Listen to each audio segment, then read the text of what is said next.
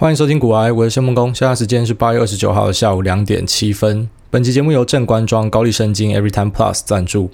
正官庄六年根高丽参萃取率二十九点七 percent 是招牌商品，以六年根高丽参原料制成，且原料参通过两百九十多项检验，提升保护力，调节生理机能，促进新陈代谢，思绪清晰，增强体力，一丝即硬，方便携带且成分单纯，只有加水、锅寡糖，六年根高丽参萃取率，没有加一堆有的没有的。拥有中医师推荐，每日一次，一次一包直接喝，适合希望增强体力及思绪，并追求便利及效率的养生者。非常时刻勤洗手、戴口罩，并减少外出，做好由外而内的保护。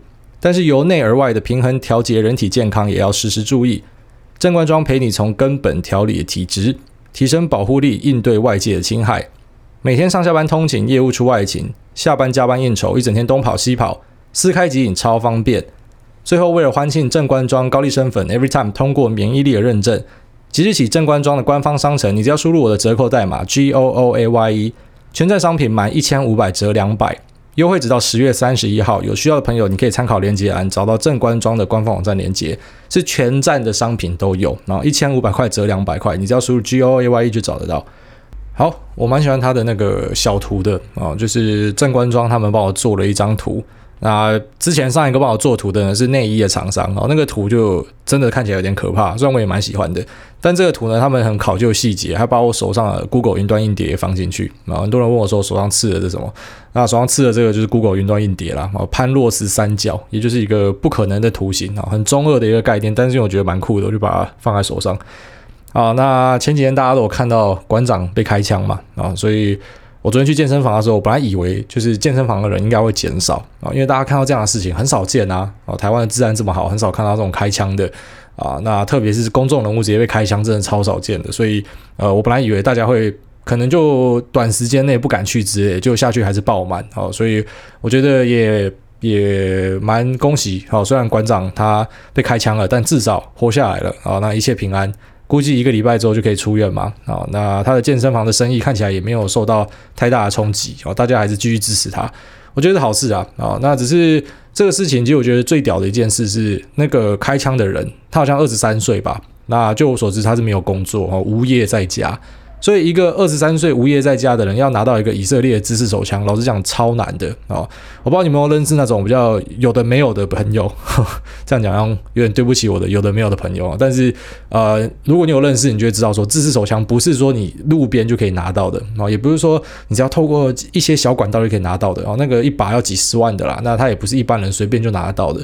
所以，一个二十三岁没有什么社会历练，那呃看起来也不是在帮派里面混得特别大，什么堂主之类的啊，就只。是一个小瘪三，然后却可以拿到枪啊，然后呃还可以掌握到馆长的行踪，从内湖坐计程车坐到林口啊，时间算的刚刚好，下车开完枪，然后马上去投案，投案之后随即就有两位律师哈，虽然可能啊不一定是他请两个律师啊，有可能是大律师带着一个小律师过去啊，但是律师是安排好的，然后就到现场啊要帮他辩护。你看到一堆媒体讲说这个是王牌律师啊，是不是王牌律师我不知道，但是以前当过检座也当过法官啊，所以一个二十三岁的菜逼吧，然后会知道要先在事前跑去摸馆长的奶子啊，先去摸他奶。然后制造一个哦，可能他是疯疯癫癫的人，或者说好像有结仇哦，因为你不给我摸奶，所以我要去教训你啊。然后事后呢，又知道要马上去投案，所以他把所有减刑的东西啊都都做好了啊。然后也知道要先喝酒喝爆嘛，然后先把自己灌醉。那可能会讲说自己的行为能力是有限的等等的。那或者是他没有刻意要致人于死啊，因为他的子弹是装满的，可是他只开了三枪啊等等的。反正我觉得这件事情应该要彻查啊，因为。呃，我不会说人心惶惶啦，因为我自己本身还是照样去健身房嘛。那我看到健身房里面人也一样多，可是呃，先是蔡阿嘎的怀孕的老婆被拿铁锤打，然后后来是馆长被开枪哦。那我真的觉得。已经可以算是人人自危了啊！那希望我们的检调单位呢，可以早日让它水落石出哈。个人是觉得不单纯啊，但是我们还是尊重调查，然后看调查查到的东西是怎样。但是有任何社会历练、有一点常识的人就知道，一个二十三岁的小瘪三是不可能哈啊有这么缜密的规划，然后还可以拿到枪啊！我觉得是不可能的，除非他妈真的天赋异禀啊！好了，那我们就进入今天的市场的话题。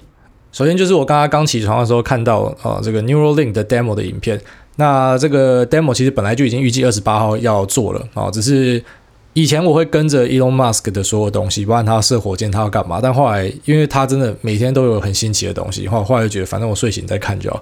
那我睡醒就看了这个影片，然后看了之后其实觉得非常的震撼，因为啊、这个 Neuralink 的东西当然。就如同所有的马斯克计划哦，包含他的特斯拉、他的 Solar City、他他的呃 SpaceX，还有 Boring Company，那像这个 Neuralink 等等的，都是一直被很多人讲说他就是一个啊所谓的邪教教主啊。那邪教教主有两个面向，一个就是说他很有号召力嘛，然后让他的这个 follower 是非常的跟紧他，那相信他说的一切。那其实另外一个面向呢，就是大家喜欢酸他哦，就是他在卖梦，他在造梦了。但我相信这个声音已经越来越少了哦。随着 Tesla 的车子有做出来，那卖的量也越卖越多，SpaceX 的火箭打上去收回来啊，所以应该已经越来越少人会去讲说他是一个卖梦仔啊。不过我还是觉得有很多的 hater 啊，不管是美国的或是台湾的、国际上的，都在等着他失败了。但看起来呢，他是一次又一次的为大家带来这种很惊人的突破。那我觉得这个 Neuralink 如果真的推起来之后啊，就是我们很多现在的辩论都会变得没有意义。包含说我们要如何去缩减贫富差距啊，然后我们要怎么样用更公平的方式让每个孩子，不管你是来自有钱人的家庭，还是你是来自穷人的家庭。然后呢，你都可以用很公平的手段啊，比方说大家讲的这种联考嘛，或所谓的多元入学嘛。虽然多元入学也会被诟病说，只有有钱人的小孩才可以搞多元入学，哦，才可以去学一堆才艺，就好像是我们之前有聊过 ESG 嘛，啊，到底是有本事的公司，有赚钱，他才可以做 ESG，还是是因为他有做 ESG，他才赚钱？那我相信一定是前者，就是因为你有钱的，你才有办法去搞 ESG 嘛。那像台湾这种毛三到四的代工厂啊，他要怎么跟你做 ESG？那不可能嘛。所以一般可以做 ESG，就是因为你已经真的很厉害，你才可以做。就像这些小朋友，他可以学很多的才艺，一般来说就是家里都还不错这样。好，但是等到 Neuralink 正式上线之后，如果说这所有的应用啊，它现在的应用有有很多层面的。主要做法就是把数以千计的这个电极呢植入到你的脑袋里面啊。那这个植入到脑袋的方式是用机器人，那机器人很聪明，还知道要避开血管等等的哈。反正把这些电极打完脑袋里面之后呢，他们估计中长期之后哦，可以解决以下这些问题啊，包含什么失忆、听障、眼盲、瘫痪、失眠啊，或者说呃巨大的痛苦，就是可能皮肉痛啊，或是癌症的痛啊，那焦虑或是成瘾。那甚至一些脑伤哦，你有脑部受伤的都可以用这个去治疗。那当然，Elon Musk 也讲了比较科幻的东西哦，这边就顺便推荐一个影集叫做《黑镜》啊，《Black Mirror》。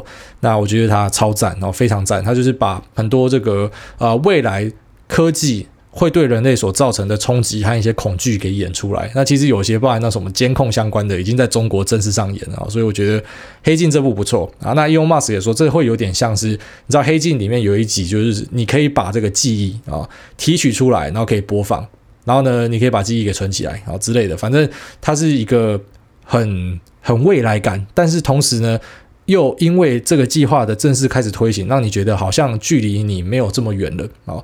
那包含你的学习能力，也可以借由这个 Neuralink 啊，因为它就直接把讯号打在你的脑袋里面嘛，所以等到进阶的应用的时候，可能会变成说，你可以负担这一套商品的人呢，你的学习力可能就会比一般人强个百倍、千倍不止啊！你就想象，今天如果一个很厉害、很会念书的人，他可能一天可以看完一本书，但是他可能看完这本书，他吸收进去的啊，假设说他真的超强好了，看这么快又可以吸收七十趴，可是如果你有这样的啊，Neuralink 这样的加持呢，那就变成说我可能一天就可以看一百本，而且是百分之百吸收然后，因为这些东西就像存在电脑硬碟里面一样，你可以随时把它拿出来取用。好，那其实人机一体很可怕的一点，就还有说，比方说我们现在还会需要利用电脑嘛，你又需要去 Google，你又需要去查东西。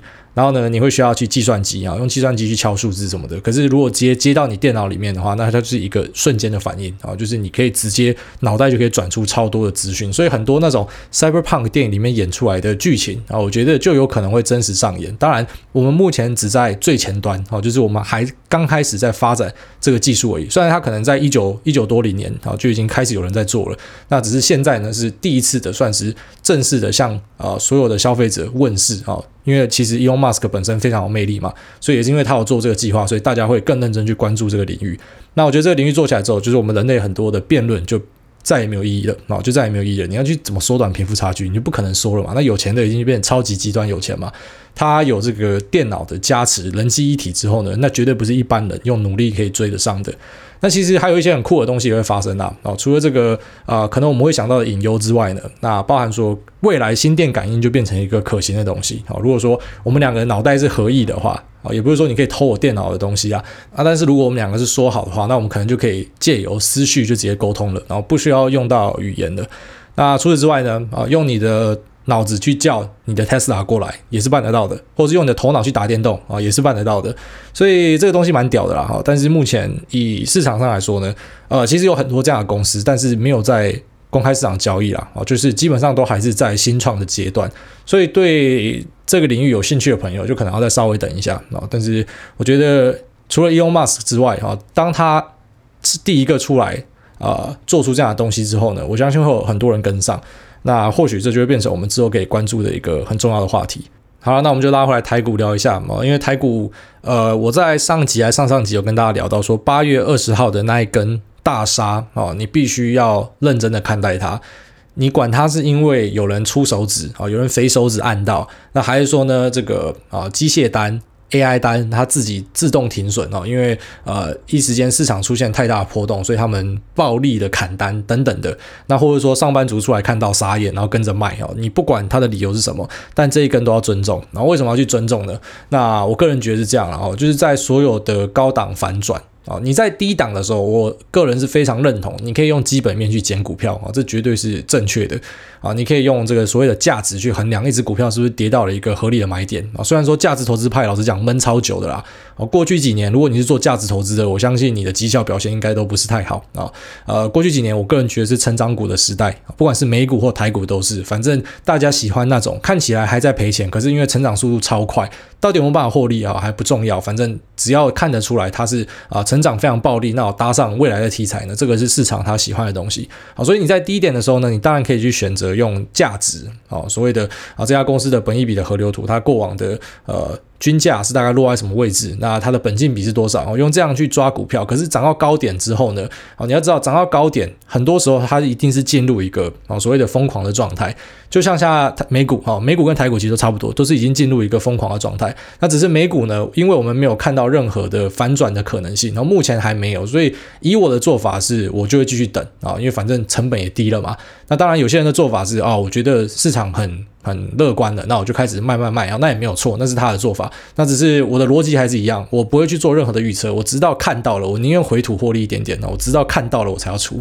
那八月二十号这根呢，那时候我就有跟大家聊到说啊，这个就算是看到了哈，你看到了在高档呢有一个这样子的呃下杀，那当然你就要开始去注意你手上的股票。如果说在那个下杀啊，你管它是不是什么奇怪的理由都不重要，反正它如果没有继续爬回去的话呢，那这只股票刚好又是属于。目前已经涨到它的本益比上缘，或者说它的 PS 的评价可能已经来到了啊、所有同业居高点，或者说这个历史的高点等等的，那你可能就可以开始考虑减码。那确实，你马上看到台股的主流热门题材，好，上一次最红的就是所谓的 ABF 窄板嘛。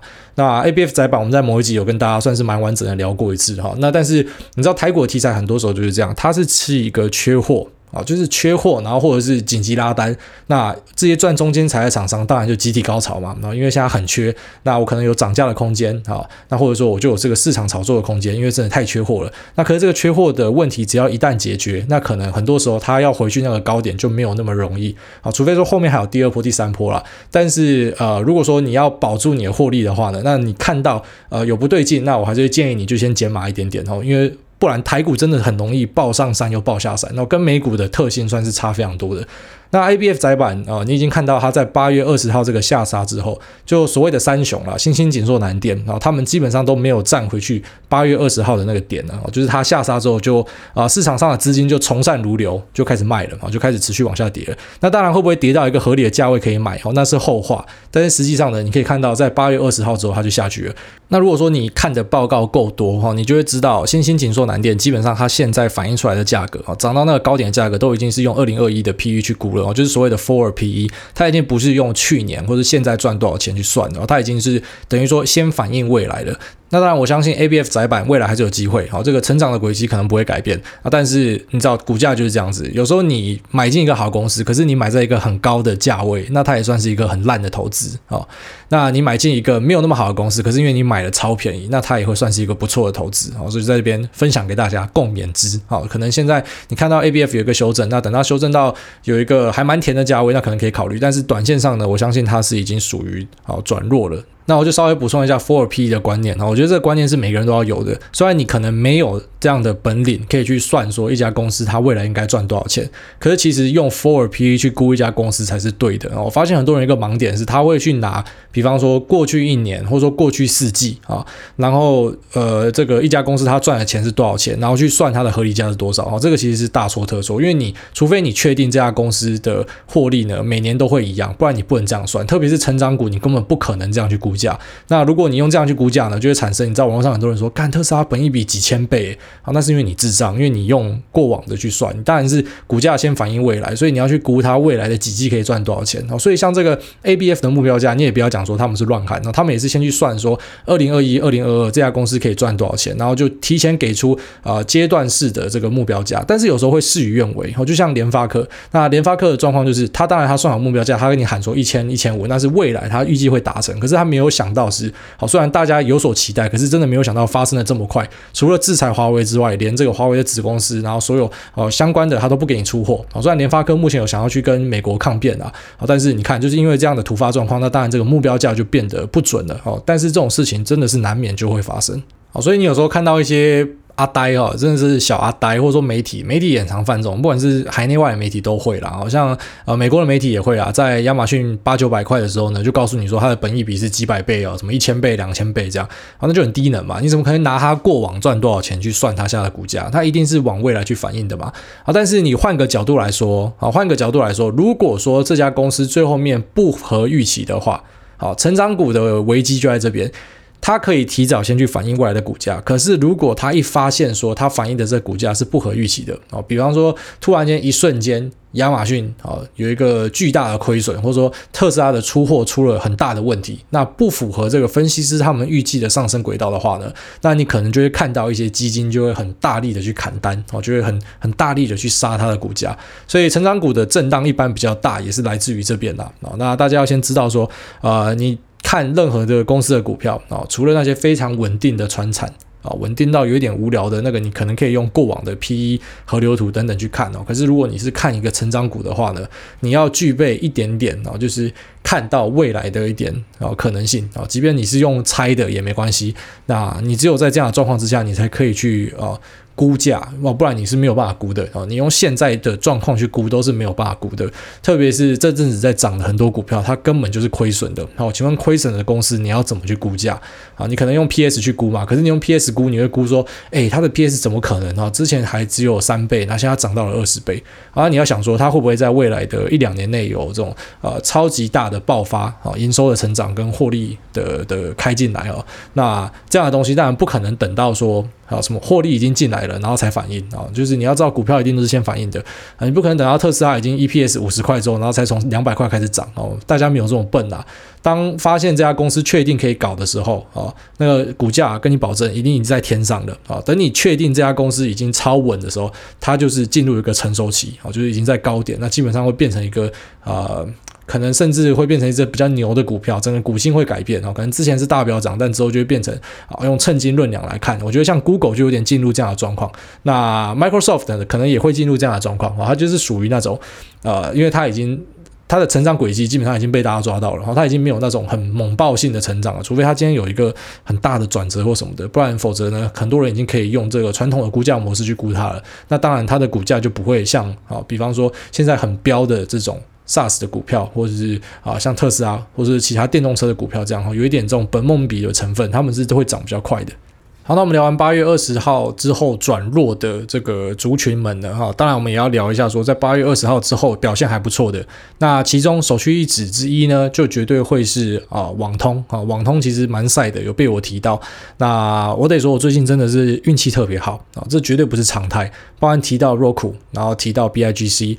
啊，提到了这个 Beyond Meat，然后随后呢，他们就大涨哦，这真的是赛道的啦，我得这样讲。那启碁聊完它也涨，这真是赛道哦，绝对不是因为我是做手，也绝对不是因为我背后有什么几亿元的资金可以去拉抬，有没有这样的事情，就是刚好而已啦。那除了啊网通族群目前表现不错之外，哦对，我想补充一下，我知道很多人听我聊启碁讲说它是最纯的 Starlink 概念股，然后我怕你们会有不好的想象，所以我就特别去录了一集 Starlink，然后跟大家有聊到说这个整体上来看呢，我不觉得它会取代五 G 网络这件事情嘛，啊，然后它也不会是新的六 G 网络，然后取代未来的六 G 光纤等等啊，我有跟大家聊到这一点，那同时有跟大家提到说啊，就是你看奇迹呢，你要看它未来到底。因为 Starlink 带进来的营收有多少啊？目前就我所知，从公司发出来的一些资料呢，连公司都没有办法预测到。目前 Starling 到底会带来多少营收啊？因为这是新的东西，那连 pattern 都不清楚啊。他们只能大概预期说应该会稳定成长，但是占比是多少都还不知道。所以它是一个题材而已哦，千万不要把它真的当成是一个百分之百 Starling 的概念股啊。基本上概念股你要去分纯度啦，就是说因为它进来的营收有多少哦，占比很大的，你才可以说它是很纯的概念股。那但是很纯的概念股也不一定是好事哦，因为等于你是重压一只。那如果说今天他砍你的单，那你就败了啊。所以这是大家比较小心的。但是往网通整体表现看起来是还不错的，像是智邦、正文啊，正文我是不太喜欢啊，那智邦还可以啦啊。那你看呃，网通族群呢，就是属于在八月二十号之后啊，就是相对有爬回去的。那再来就是所谓的造纸族群啊，这个我是连看都不想看的。但是你知道有时候会这样，我不想看的东西，你会抓到宝物。像之前人家跟我讲脚踏车，那我直接在 Q&A 里面讲说啊，那个脚踏车没有这种事啊，就后来脚踏车大飙涨啊。反正有时候我看不起的东西，它反而很会涨，所以也也不要觉得说好像我讲的东西还可以看啊，就是我只是跟你们一样，都是一个股民而已。那我们可能研究关注的点不一样啊。那造纸族群最近也是很疯狂的飙升，但是我连研究都懒得研究。那再来另外一个族群啊，我觉得有可能成为下一个热门族群的，但是一样很陡哦，所以我还是不会想要关注的呢，就是面板啊。但是我大概分享一下为什么。那主要原因是因为中国本来面板是在一个快速的扩充期啊，那只是现在进入一个呃，有点像是来到了一个高原。那各家厂商之间呢，正在整并哦，有些想要出售它的业务，那有些想要收购它的业务。那所以呢，在这个 LCD 这部分，哈，因为他们开始进入一个高原期，停止成长了。那在韩国这边呢，啊，韩国的大厂像三星呢，他们也停止了 LCD 这部分的生产。所以说，对于台湾的呃，像是群群创或者像是友达，那像是一些驱动 IC 的供应商啊，整个面板产业不是只有面板，还有这个面板的驱动 IC 等等的嘛。那像这些厂商呢，最近的表现都还不错。但是我个人。不喜欢这个题材的主因，是因为我还是喜欢有梦想的东西。哈，就是你人没有梦想，就跟他妈咸鱼一样哦。但是对我来说，面板它基本上已经咸鱼一条了。也就是说，你可能在未来的一两季，好，假设你是艺高人胆大的人，你可以去操作面板啊，因为缺货的事情。应该是真的啦，因为就连我把它贴出来之后，下面的留言一些人都讲说，确实目前有看到缺货的状况，所以不是只有我在研究报告或说一些消息来源得到这样的消息，很多的网友应该也都知道了。那确实，你看他们的股价表现也蛮强势的，所以它可能会是一个短线的题材，但如我所说，因为它没有一个长线的梦想，中国这边的削价竞争，像京东方这样国家大力的补贴下去，我个人觉得面板它就是一个产业，所以它会是一个短暂的缺货的呃的现象啊，但是。你知道短暂的缺货要涨多高哦？我也说不准嘛，搞不好会涨嘛。只是我这边只是跟你分享说哈，就是造纸、网通、面板会是可能接下来大家可以关注的啊。但是你还是要去选一个你有把握的球打。那就像是巴菲特讲的啦，哦，这个投资呢，它是一个不会被三振的棒球赛啊。一般你在棒球赛上面呢，丢过来球你不打，你会被三振嘛？啊，或者保送啊。可是呢，投资是不会被三振的，所以。它可以丢很多球，你知道，网通就算是一个球，你要不要打啊？你不打没关系啊。造纸你要不要打？不打没关系。好，那啊，你面板你要不要打？好，不打没关系，我们就等嘛。好，反正你只打有把握的东西，因为你你只要不打的话，那你就不会赔钱。好，虽然你不会赚钱，但是你也不会赔钱。所以你去挑自己有把握的东西。好，那面板的缺货状况就在这边呃，跟大家跟大家稍微这样交代一下。好，但是我得强调，这个东西就不是我会喜欢的。好，我还是喜欢那种有高成长性、未来期待可能性的东西。好了，那这期节目先到这边，我们接下来进入 Q&A 的地方。好，第一位松山小菜鸡，他说五星五星全部听完了，不太会吹捧，但主委真的是心灵支柱。哎，我要去听谢梦工了。跟男友讲电话讲到一半时，偶尔会这样说，大概就是这样子的存在。谢谢主委，每次听到 Surprise Motherfucker 都忍不住喷笑。想问主委有没有推的台湾乐团啊？台湾乐团，我想一下啊，呃，我觉得 Mary C 的 Future 还不错，好，先知玛丽，然后呢，T Z Back。铁之贝克哦，也不错，呃，差不多这样。好，那当然还有很多很好的团啊，只是我现在一瞬间想到就是两个。哦，铁之贝克我之前看过他蛮多的演唱会，好，在 Legacy，然后 The Wall 也有吧。反正我个人是蛮喜欢铁之贝克，但是那个贝斯手过世了啦。哦，那后来我也没有再追他们的演唱会了，我不知道他们现在近况怎么样。可是我觉得他有很多很经典的歌曲。好，下面这个画面比例太夸张，说五星吹到外太空，特斯拉火箭蹦蹦蹦。请问主委，海外券商汇回台湾会被抽税吗？查了一下，有个基本所得六百七十万是包含基本收入的条款。问号，所以意思是年薪加汇回来的金额不要超过六百七十万就不用扣所税吗？求助主委大大感动。哈，没错，这个。那个六百七十万是你在国内的收入，在外加海外的所得哈，海外的所得就包含这个投资的所得，那超过六百七十万就会被课，没错。但是海外所得基本上我记得是只要超过一百万哈，其实你就应该要去申报。那你如果钱都放在国外没有汇回来，就没有这样的问题了。如果说你的钱是非常的庞大，那你汇回来啊，这个这个钱呢，它是会超过啊，就加你国内的所得呢，所以超过六百七十万的。如果你已经到这种层次了，我建议你找个会计师啊，这个。这个基本上你问我，我也没有办法给你答案哦。你找个会计师帮你规划比较好。如果说你的财力已经可以每年都这样超过六百七十万以上的话呢，真的是找会计师哦，甚至他会帮你规划开一些公司等等的哦。那呃都是有方法可以做的。好，下面不想赢就不要赢，已婚国栋粉的困扰。谢主委推推五星吹捧，吹吹吹吹到爆。小弟虽然没有钱买股，但是还是准时收听你的 podcast 学习新知。不知道你每次收看国栋的时候，你太太会在旁边靠背很吵吗？我都只能在伪单身的时候看，避免被靠背，就跟打手枪一样，哭啊！啊，哭啊是 Stanley 的梗啊，Stanley 我也喜欢看，但是国栋的娱乐性还是最高。那没错，我看国栋的时候很常被太太靠背啊，他就觉得说，为什么你要看一个一直鬼有鬼叫的胖子啊？我说这个胖子是我精神粮食，我真的蛮喜欢国栋的。好，下面焦虑小贝林说，挨大好棒棒，出口九四狂，五星吹捧挨大，声音超好听，老婆又超美。By the way，想请问挨大对于台股特斯拉供应链股的看法？然后之前某一集好像有聊到过哈，就是说我觉得。呃，当特斯拉跑去上海设厂之后，我个人是认为，因为台股的供应链没有那种非你不可的东西，好，所以你要买特斯拉，你就直接买特斯拉，好，你不要买特斯拉的什么供应链概念股等等的。那苹果的话，我还是觉得你要买瓶盖股是 OK 的，好，因为瓶盖股的成长是可能会很暴力的。那台股的话，就基本上就和大跟联家吧，哦，就是我想到就这两家。那和大有时候也是比较牛一点，那联家最近还蛮猛的，哦，联家是做车灯的啊，但是我还是得讲，它的风险就在于说，它随时可能会被取代，啊，这是我的看法了，搞不好业内的人不认同，但是我的想法是这样。好，下面一位 Aaron Way，他说五星吹起来，吹狗雷。因为主委让我看见美股找到了知难的天堂，熟悉的品牌，熟悉的资讯与判断，台股真的太难懂了哦，没错，我就讲说台股真的是高手才可以玩。好，也就是说你在台股可以稳定获利获利的人，我相信你去玩美股应该不会玩得太差，我自己这样觉得，因为我觉得台股真的比较难。好，那。啊，只是很可惜啦，因为你台湾人一出生，你就是在台湾，你就在一个难度比较高的地方啊，不管是求学、生活、工作还是投资啊，都是一个我觉得难度算高的地方。当然，全世界各地都有竞争啦，可是我真的觉得台湾的难度啊相对高。那很恭喜你找到美股啊这个平台，但是还是投资还是要小心呐啊，不是说美股比较简单，然后你就可以啊乱压，那还是自己要注意。下面 I am 微微八一八说有种点进来啊，好啦，吹一吹，好。下面 Lucas Boyman 说：“对零零七五七统一 Fang 加的看法，五星吹捧，每集都听。第一次留言，上次听到挨大在 QA 回应，国内 ETF 内含费用太高。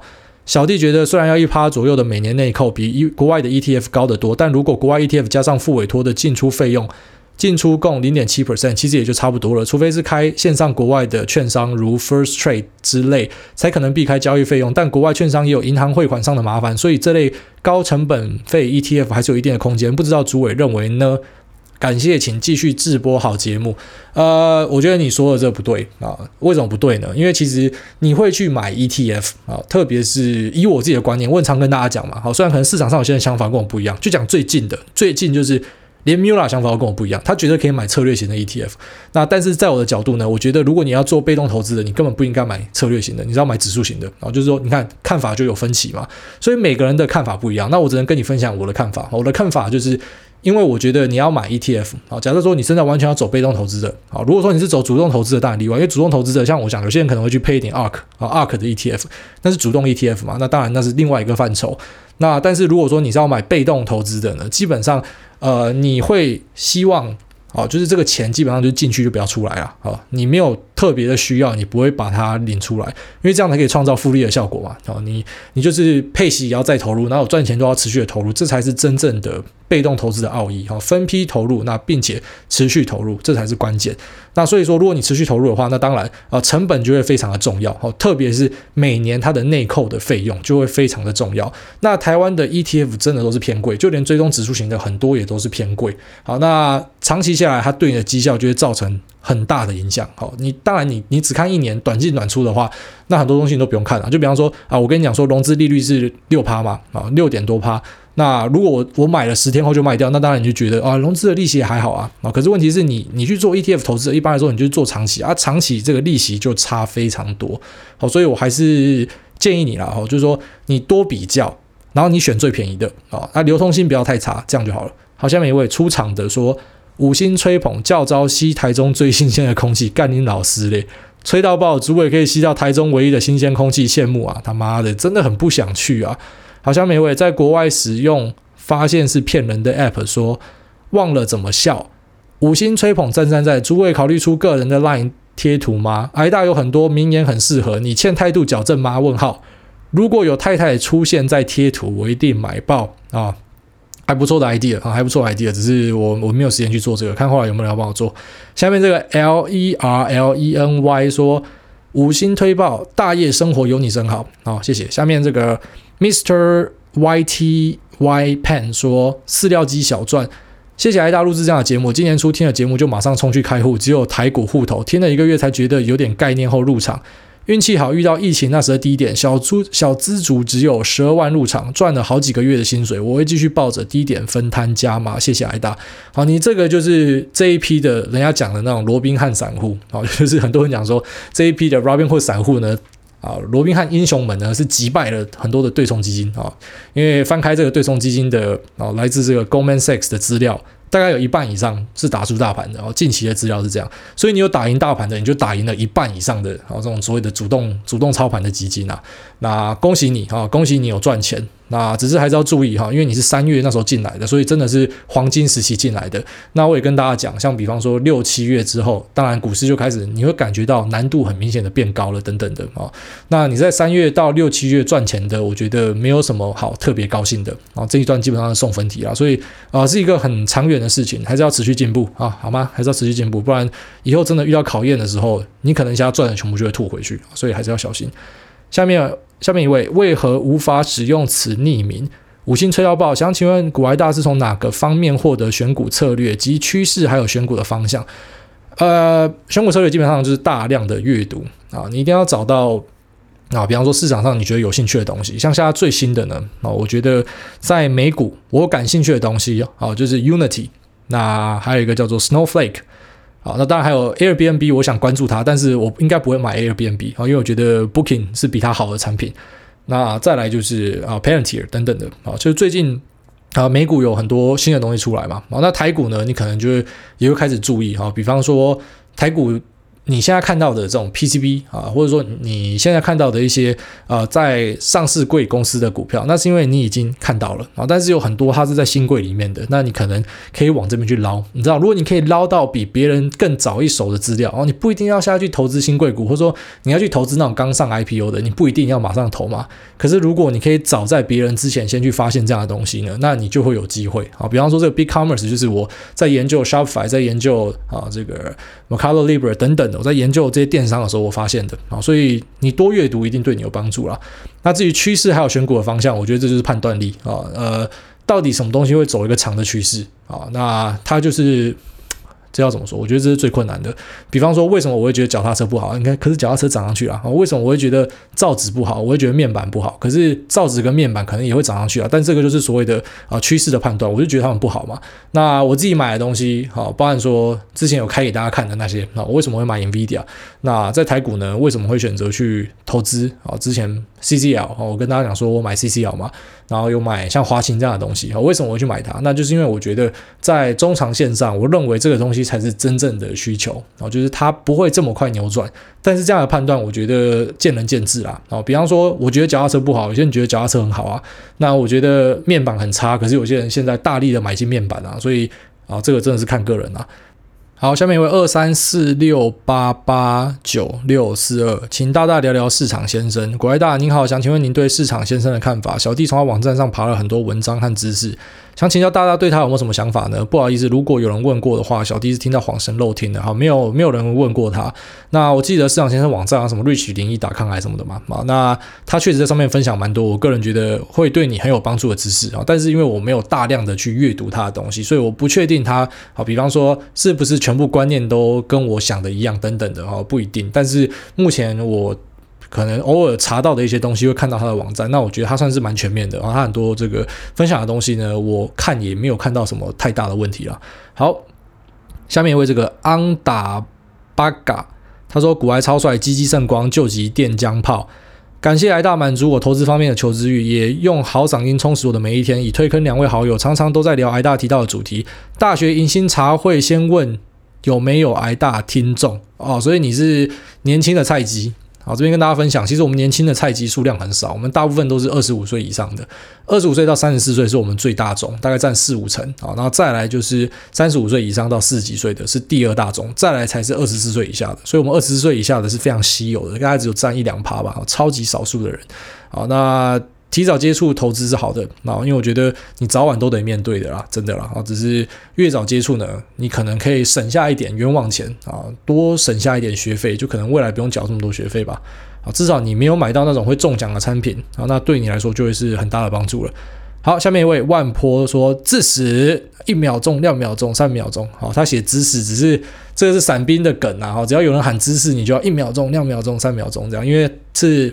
你跳伞出去嘛，然后你要数秒数啊，那数了秒数之后，你就要那个伞就应该要开了啊。伞如果没有开，你就要拉副伞。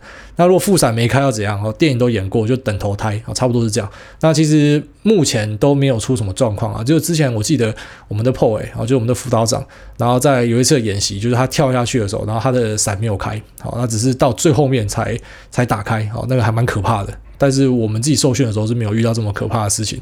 他说二一七四纯推特战。现在如果能训练，真的蛮想被召唤的啊！确实，如果是召我回去跳伞的话，OK 啦，绝对没问题啊。那如果召我回去什么走路啊、打靶哦，就没有那么有兴趣啊。那如果是召我回去呃耍废的话呢，那更没有兴趣啊。所以确实，我相信你知道，其实很多人讲说啊，台湾兵、草莓兵，我觉得不是这样。其实台湾兵很多都是，哎，他们超想被训练的。如果你今天有要训练我的话，我反而要回去啊。那我回去，然后你要做很废的事情，他妈的，我就不想回去了啊！其实我相信大多数人的想法是这样子哦，就是跟人家讲说什么啊，那草莓兵不想回去啊，都不想训练，那个是有很很大的差距的。好，下面这个台北周扬青说五星吹捧绿藤生机一试成主顾，哎，恭喜你啊！他讲的这个绿藤生机是之前有一次干爹啦。好了，那就先回到到这，好累了，要去吃饭了。那有什么样的问题啊？就是一样，你可以来这边留言，然后或者是你直接到群组。我们群组的人很快就要超过蔡英文，成为台湾第一了哦，第一大群啊。那我非常感谢大家的加入啊，然后非常感谢大家支持，因为呢，我们真的做出了一个啊，就是我们让台湾的整个财经界，我相信，因为我们会有所改变啊，很多那种本来。在造神的啊，在搞玄学的啊，我们这边就是玩真的嘛，拿数据嘛，啊，那秀对账单嘛，都敢哦。那我觉得我们也没有要跟大家收费或撒小的。那其实，在我们里面分享的很多人呢，也都是拿自己的啊，他的本领，然后跟他的经验来跟大家分享。我觉得是非常难得可贵的地方了。哦，那真的谢谢大家的支持。好，那如果你有问题要直接问我的，就留言啊。那如果说你一些小问题呢，那你就可以到群组里面问大家。好，那这期节目先到这边，拜。